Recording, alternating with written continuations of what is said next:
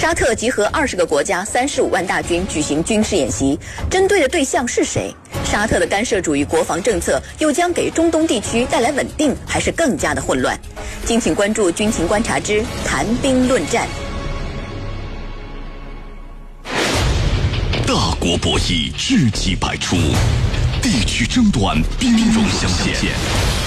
触摸军事热点，感受风云变幻。军情观察之谈兵论战。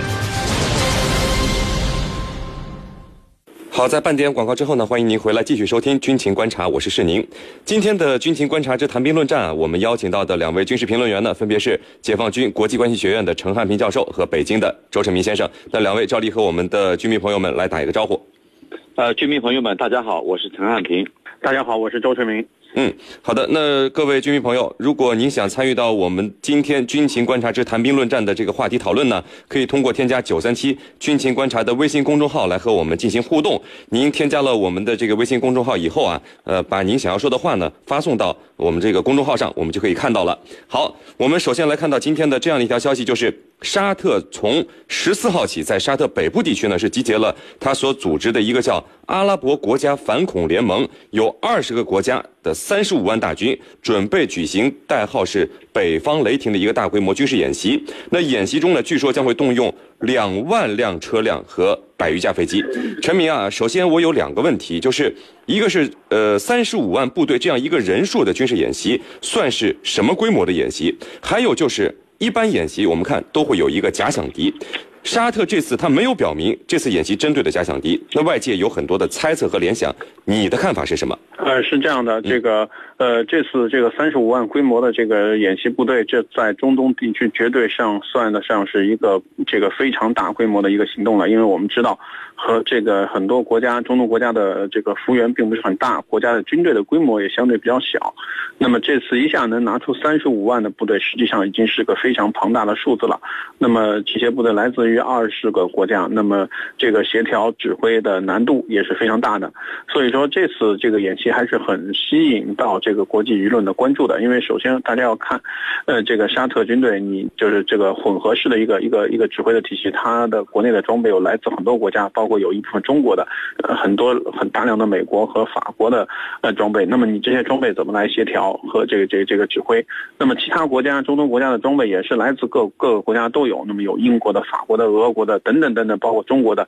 各个国家的装备都有。那么这些装备怎么到最后协同在一起？这么多国家的。部队怎么来指挥？怎么来分配指挥权？来协调这个，这个是值得关注的一个事情。那么，首先，现他这个呃这次演习，他说他是一个一个反恐的联盟，那么肯定首先呢是要针对中东地区的这个恐怖组织。那么我们可以看到，像原来的基地组织，现现在的这个呃这个 SS，那么都肯定是他的一个作战的对象。那么呃至于说这些部队来了之后，到底要这个形成什么样的目的，现在还没有一个明确的说法。也有人在在这个分析说是是不是会跟现在俄罗斯的这个在叙利亚的行动有关系。那么之前昨我们昨天也聊到了这个这个土耳其是，也也曾经呃试图说要要参与到这个活动中来。那么最后在这个俄罗斯的这个这个强硬的态度下，也这个态度有所缓和。所以说，我觉得这个事情还要看这个沙特到底组织这个呃这个军事上的同盟，那么到底能够做成什么事情，还要再有待于后后续的观察。事情。嗯，那陈教授啊，那我们看到沙特王储最近在接受采访的时候，他表示说，沙特将会采取更为干涉主义的外交和国防政策。什么是干涉主义？还有就是，您看沙特在中东地区已经这么多年了啊，怎么突然就要干涉主义？呃，干涉主义这个概念呢，它是二战以后，就是东西方冷战，它开始形成的。那么到了这个几年来，尤其是呃南联盟战争的时候，它就变呃有了新的内涵。那么这个新的内涵呢，我们现在叫做新干涉主义。那么新干涉主义的精髓是什么呢？就是以人道主义和捍卫西方价值观为借口，以干涉别国内政为手段，来推翻以武力来推翻一个国家的政权，这就是新干涉主义。那么它的主要有两大欺骗性：第一，人权高于主权，这是西方的一贯所高喊的；第二呢，就是要捍卫所谓的人类普世价值观。这两个。呃，口号极具欺骗性，这恰恰是西方多年来屡试不爽的这两把刀。那么，沙特多年来一直在这一地区存在。他为什么突然提出要多干涉其他的国家呢？我觉得他突然提出一个新干涉主义这样一个概念，他是有所指的。那么他的目的很清楚，就是要以这样的手段，就刚才我说的那两把刀，去推翻叙利亚的巴沙尔政府。因为叙利亚巴沙尔政府，巴沙尔依然在台上的话，尤其是跟伊朗的关系如此密切，不符合沙特等国的国家利益，所以他视巴沙尔为眼中钉，要通过干涉主义的做法把他推下赶下台，这是他要达到的目的。主持人，嗯，那其实我们看到沙特目前组成的这个阿拉伯国家反恐联盟啊，这大半年都是参与到了这个也门对胡塞武装的作战。呃，他你们这个有钱有装备有人，但是。在也门被打的是落花流水，还不断的被也门的胡塞武装用导弹啊进行反击，死伤惨重。陈明，这也门的仗你看都打成这个样子了，沙特他怎么还有如此的信心要去干涉，比如像叙利亚等等这个他周边国家的问题？这是不是对自己的战斗力有一点就盲目自信的感觉？啊，不是的，因为我们应该看到，也门的胡塞武装或多或少跟伊朗国内的这个扶持和这个支持是离不开的。国际社会也有一直有说法说，这个胡塞武装是这个伊朗扶持在也门的一个这个所谓的呃推手，或者说暗藏的这么一个伏笔。那么现在从目前来看，这个嗯，这个沙特和伊朗的关系是有所缓和，尤其是之前我们看到，虽然说伊朗和沙特在曾经在这个今年年初是有一度是这个擦枪走火，那么现在目前来看，尤其是在一个国际油价要往上提升。的这么一个呃大的一个这个经济环境下，那么呃这个实际上这个呃伊朗和沙特之间的关系是有所缓和的。那么在这个时候，这个胡塞武装实际上并不是一个呃对沙特是个致命的威胁，因为我们看到虽然说这个在呃沙特和也门的边境上，这个多国联军沙特为首的多国联军这个损失惨重，但是胡塞武装并没有这个一举打入沙特这个。境内纵深目标的这么一个做法，尤其是对沙特东省的产油区进行这种这个突袭的做法，还是没有去做。所以说，对于沙特来讲，他认为这个胡塞武装对他的威胁仅限于说是骚扰和边境，然后呢制造这个这个一些事端，那么阻止沙特向也门境内发展势力的这么一个一个一个一个一个一个目的。那么呃这个时候，这个沙特又又发现了俄罗斯现在进入到这个。呃，叙利亚之后，那么对他在中东整个这个地区地区领导者的形象造成了一定的影响。因为如果说这个俄罗斯在这个叙利亚站住了，那么他现在又跟伊拉克和这个伊朗形成了这个实际上的这个战略上的同盟，那么这个对于这个沙特来讲，这是他不能接受的。所以说，沙特他为了维持自己地区这个呃大国的这么一个形象和一个地位，那么呃他需要这个对叙利亚的局势施加影响。那么在这个时候，他希望是能够。整合出一支大军，那么来对这个呃叙利亚形成一定的威慑，因为我们现在看到了，这个实际上现在叙利亚的政府军的规模大概是二十多万，那么再加上一些这个真主党的呃这个有民兵组织和一些其他的一些这个作战力量的话，实际上这个呃叙利亚政府军的总兵力是到了三十万左右的这么一个规模，那么是远超过现在的叙利亚反政府军的这个呃兵力，那么。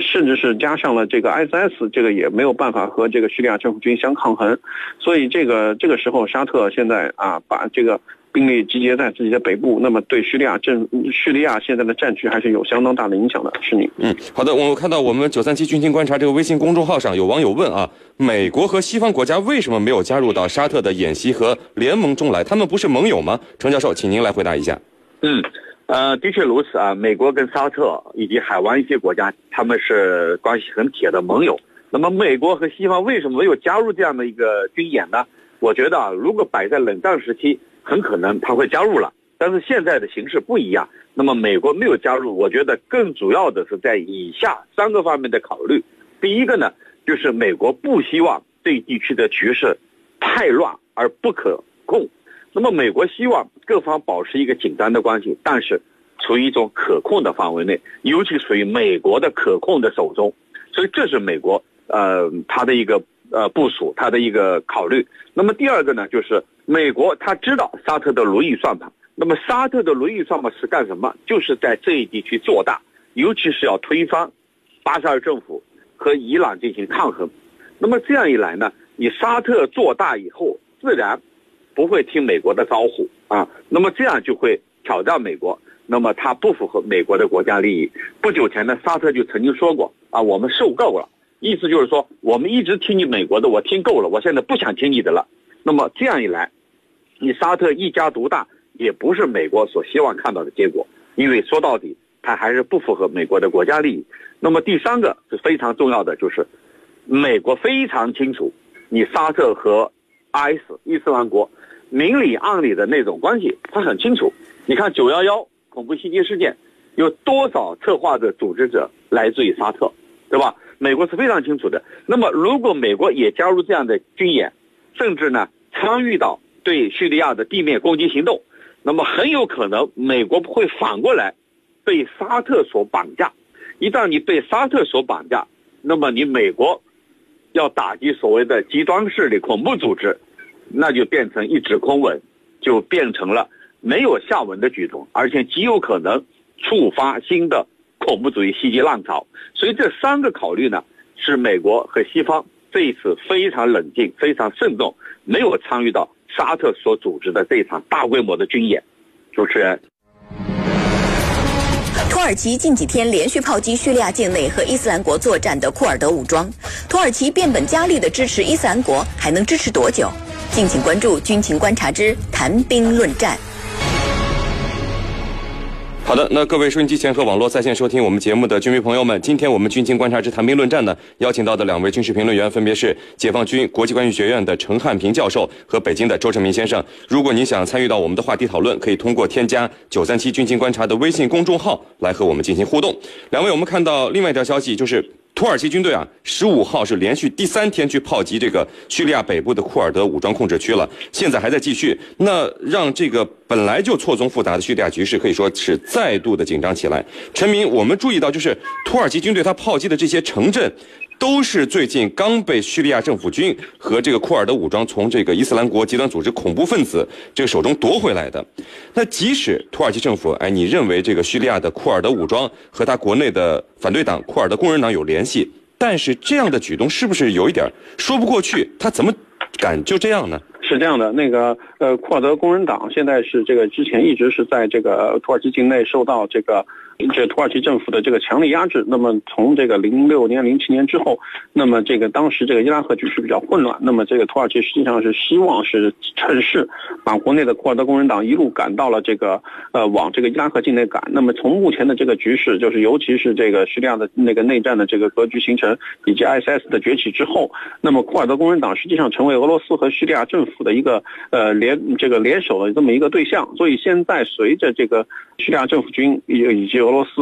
以及这这个在这个中东的重新的崛起，那么实际上库尔德工人党现在一直有这各种各样的说法，说要打回到土耳其境内去。所以在这个时候，叙利亚土耳其边境上的一些城镇，那么成为这个土耳其一个非常重要的一个门户，因为之前这些东西是他通过这个呃叙利亚反政府武装和 SS 来控制的这块地方。那么现在他他原来希望是把这块地方做成一个缓冲区，来缓冲这个库尔德工人党这个返回土耳其境内的这么一个呃一个一个缓冲的区域。那么现在这个这些区域被叙利亚政府军控制了，那么那么土耳其它必然会采取一些激进的手段，尤其是像炮击啊啊，采取一些这个。动员一些军队部署到这个叙土边境啊，采取这样的方式来阻止库尔德工人党重返就国内。因为我们看到，实际上土耳其这几年国内的安全形势还是比较紧张的。那么一些各种各样的反对派，那么在土耳其实际上进制造了好几起的这个比较大的这个恐怖袭击的事件。那么这个土耳其所以说对于有俄罗斯支持的库尔德工人党呃重返土耳其境内还是非常害怕的。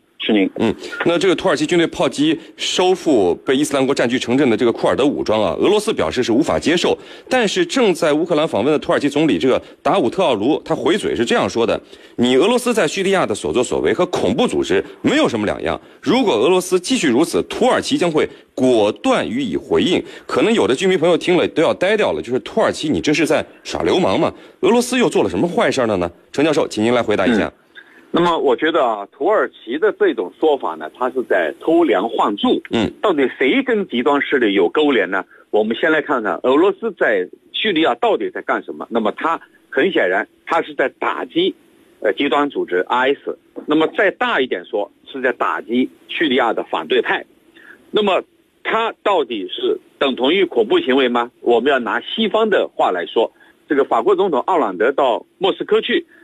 就跟。普京讲了，说你现在你们所做的是在打击恐怖主义，我们要跟你携手。那么西方的话都这么说了，你土耳其为什么说你俄罗斯是在和等同于恐怖组织的行为呢？因为昨天呢，叙利亚有一家医院，啊遭到轰炸。那么遭到轰炸以后呢，还有一个清真寺也受到了波及，大概有五十个人死亡。那很很快，土耳其还有西方的舆论都指责是你俄罗斯的空袭造成的。那么俄罗斯很快他就反击了，他说根本就不是我们，是美国的这个战机轰炸的。所以你看，在事情还没有弄清楚之前，这个土耳其和西方国家立马就向俄罗斯扣脏水，就是这是你俄罗斯干的。那么显然，他认为你等同于恐怖组织行为。那么问题是还没有查清的背景下，对吧？这是第一。第二，这个在空袭过程当中难免是有失手的，不仅是你俄罗斯可能失手，你美国的失手的事件在阿富汗可以说多了去了，对吧？那么再回到刚才的主题，你土耳其为什么要这个炮击叙利亚境内的啊库尔德人武装？那么我昨天晚上在电视台做这个节目的时候，我讲得很清楚。你土耳其这样做，你已经失去了一个道义的高点。第一，这些库尔德人武装，正如你刚才所说，他们刚刚从 IS 手中夺回了一些这个土地，也就是说，他是在打击 IS。那么你又在打击库尔德人武装，谁等同于恐怖组织呢？对吧？这是很清楚的一个问题，是你土耳其等同于背后捅刀子，这是第一。第二，这些库尔德人。不是你土耳其境内的库尔德人，是叙利亚境内的库尔德人。你的炮击打在别人的国土上，那你违反了联合国宪章，违反了国际法。所以这里头就很清楚了，谁等同于恐怖主义的行径就很清楚了。那么说到底，土耳其他不希望看到一个统一的叙利亚。回到原点上来，因为库尔德人武装拿下了 IS 的重要的地盘阿勒颇这个城市很快就要回到叙利亚政府的手里，土耳其不愿意看到，因为这意味着切断了从土耳其过来的很多这个补给物资，那么叙利亚的反对派就失去了补给补给，这些叙利亚反对派里头就包括 IS，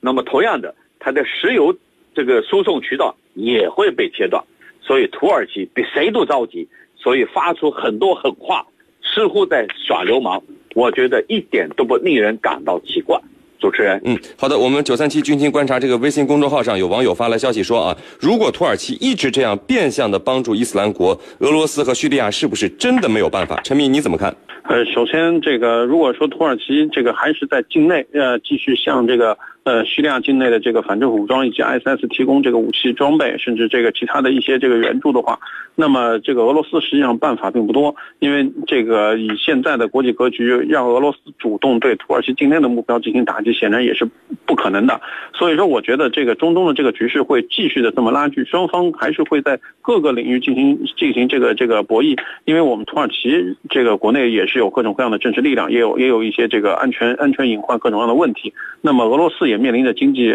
这个结构的一个调整的问题，所以各家实际上内外都是在一个内外内外交困的一个局面。那么，包括叙利亚国内现在。这个经过内战已经是满目疮痍，经济也亟待恢复和重建。那么，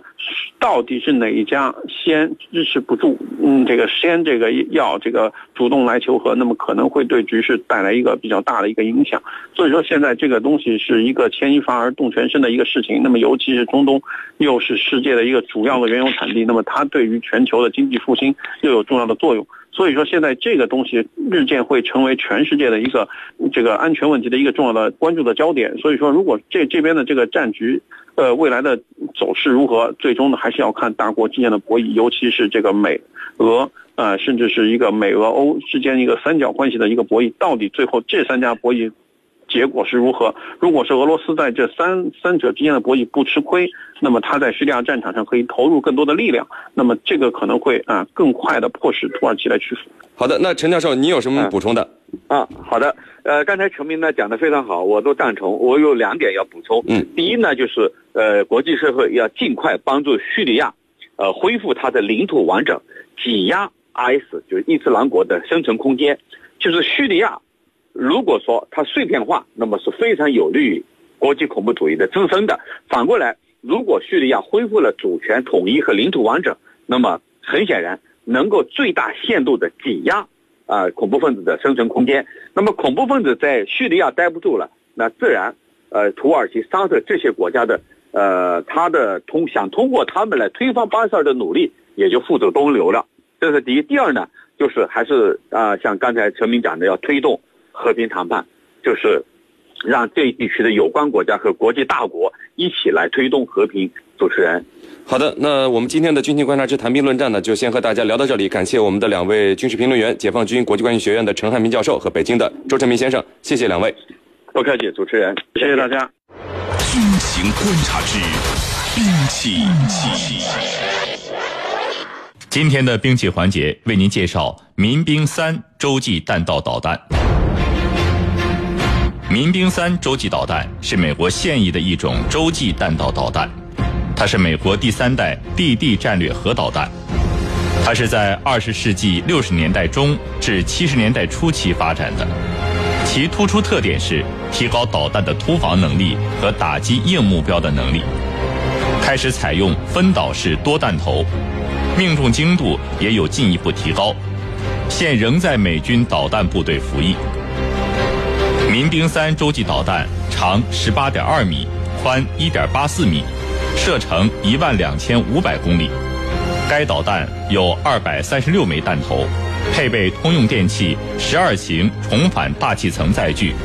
三枚当量十七万吨 W 六二核弹头，金属片及诱饵，三百枚配备通用电气幺二 A 型重返大气层载具，三枚当量三万三千五百吨 W 七八型核弹头及诱饵。民兵三洲际弹道导弹引进一种新的第三节推进火箭，而且也是第一种配置独立多重重返大气层载具的陆基洲际弹道导弹。它的第三节推进火箭比起义勇兵二型洲际弹道导弹要宽，而且具有液态燃料的喷燃口。它的后期推进系统有一具一百三十六公斤推力的引擎，以作为前后的移动；另有六具十公斤推力的引擎做左右的调整，还有四具八公斤推力的引擎在表面喷射，以维持旋转。早期的民兵三型洲际弹道导弹，携行十二 A 型重返。